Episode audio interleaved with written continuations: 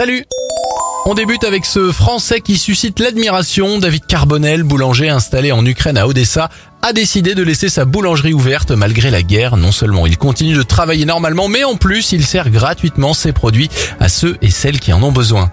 Bonne nouvelle si euh, vous êtes fan des films d'animation Pixar, vous pourrez bientôt conduire une des voitures phares de Cars, le constructeur automobile Porsche et Pixar travaille depuis quelque temps sur un modèle unique pour donner vie à Sally, héroïne du dessin animé.